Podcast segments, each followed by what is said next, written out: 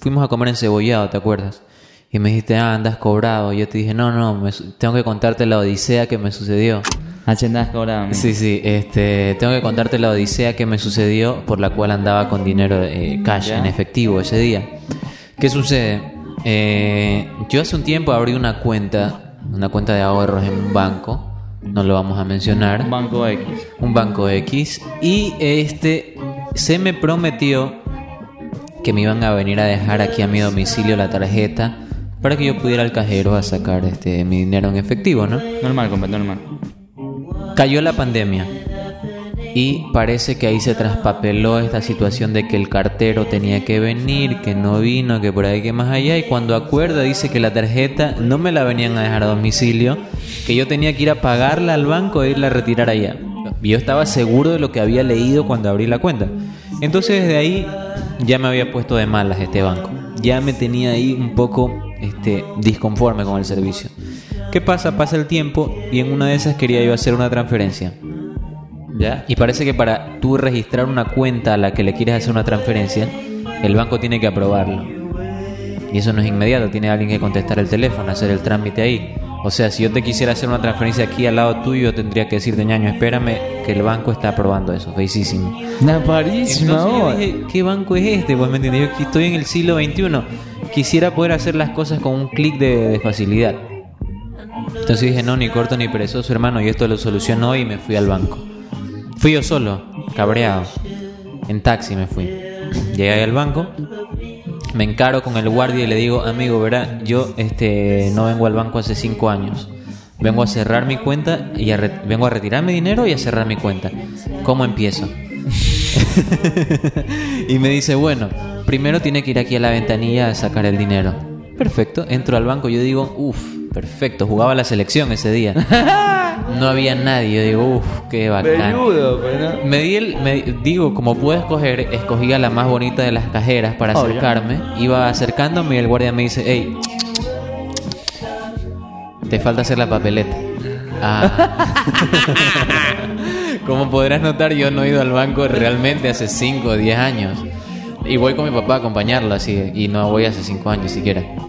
Esperaba en el carro yo de paso. Eh, entonces fui, voy a hacer la papeleta. Y lo primero que me encaro al hacer la papeleta es que necesitaba el número de cuenta. y adivina que no me sabía. Entonces se me prende el foco y digo, ah, lo debo tener en la app. voy, al, voy afuera, le digo, "Gu- señor guardia, ¿sí puedo andar en el teléfono aquí? Que no me sé la clave, compa, no me sé la cuenta y tengo que buscarla. Y él le dije, ay, mil disculpas. Eh, no me sabía el usuario de la para entrar. No podía estar muy lejos de ser Fabián Galárraga 93, una cosa así. Puse las variantes y acerté clave y usuario. Yo dije, bingo, aquí está el número. ¿Sabes qué pasa? Que la app no te muestra el número de cuenta completo por seguridad, te muestra con X. Así es. Y, ya una, una, como una, sub- ¿cómo le dicen? Una sub, iba a decir una suprema, una superiora, una, una supervisora, eh, se acercó a mí y me dijo, bueno, es que, eh, ¿qué? ¿necesitas el número de cuenta? Y yo le digo, sí, verá, no, no sé cómo hacer esto. Aquí en la app no me sale completo, le digo. Y me dice, ah, no, es que tienes que entrar desde la web. O sea, entra al Safari, entra a la página web del banco y ahí este, lo vas a, lo vas a poder, este, lo vas a poder revisar. Hice el trámite nuevamente y saqué el número de cuenta. Ahí sí ya no tuve más problemas. Llené por primera vez desde la clase de contabilidad de la profesora Ganchoso. Fue la última vez que llené una papeleta. Eh, volví a llenar una y pude sacar el dinero de la cuenta. Ya lo saqué todo, me lo enfundé en el bolsillo. Luego saqué turno para ir este, a cerrar la cuenta. Fui a la ventanilla a cerrar la cuenta y me da risa que el chico me pregunta, ¿y por qué está cerrando la cuenta? Y yo le digo, eh, ¿esto lo quiere saber usted o lo va a poner en un expediente? Le digo. y me dice, no, lo quiero saber yo nomás. Y este le digo, porque me hubiera sido más útil tener la plata bajo el colchón. sí, eso le dije.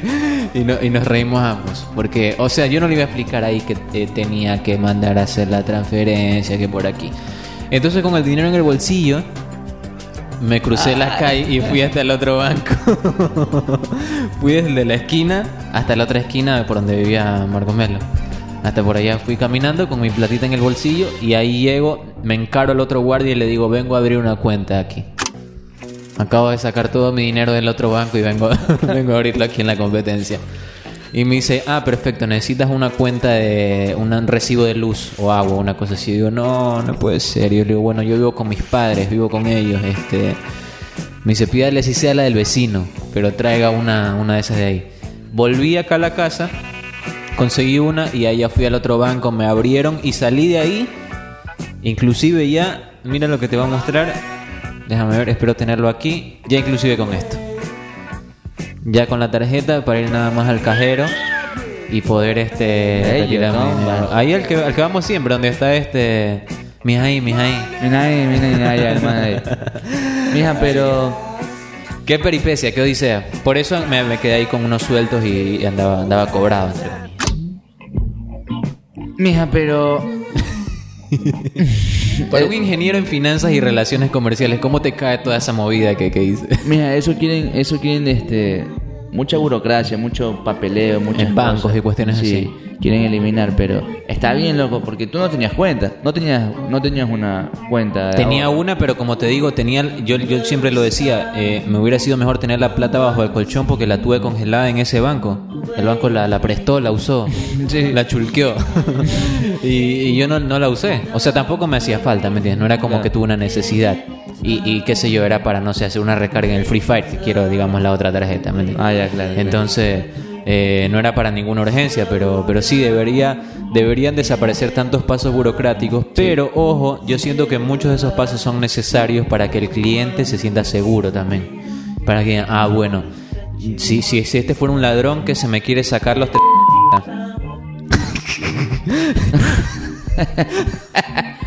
Dice la cantidad que está. Salió censurado, por suerte. Este, ya lo voy a censurar luego. si, si un ladrón se me quisiera robar la cantidad de dinero que tenía en la cuenta, eh, me habría, me- se me habría robado todo el dinero. Bueno, qué locura, ¿no? razón, pero bueno. ¿Sabes qué otra cosa? Ya con esto cerramos este bloque. Me gustaría que desaparezca por completo. Que yo ahí sí voy a decir, perfecto, ya la tecnología nos sobrepasó. Cuando desaparezcan todos los cables, loco. No quiero que existan más cables.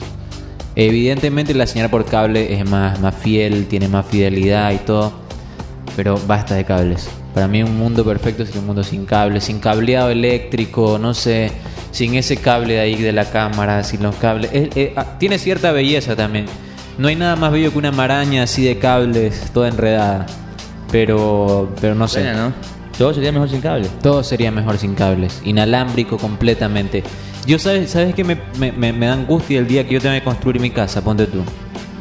Dejar mal pasado un cable, así que un cable esos de corriente, yo ya la levanté, ya pinté, ya enlucí, hice todo y no pasé un cable, una cosa así. No puede ser. Pero no, claro, ya las cosas van cambiando, creo yo. Claro, obviamente eso un electricista se encargaría de que eso no suceda, pero no sé, me da, me da terror, me da ese pánico. Pena, ¿no? Si no pones un cable bien, bien. Es Bueno, vamos a hacer algo ahora. Vamos a ir a una pausa. Vamos a seguir escuchando música y al volver seguimos con más de esto que es la noche número 120 de In- Insomnio.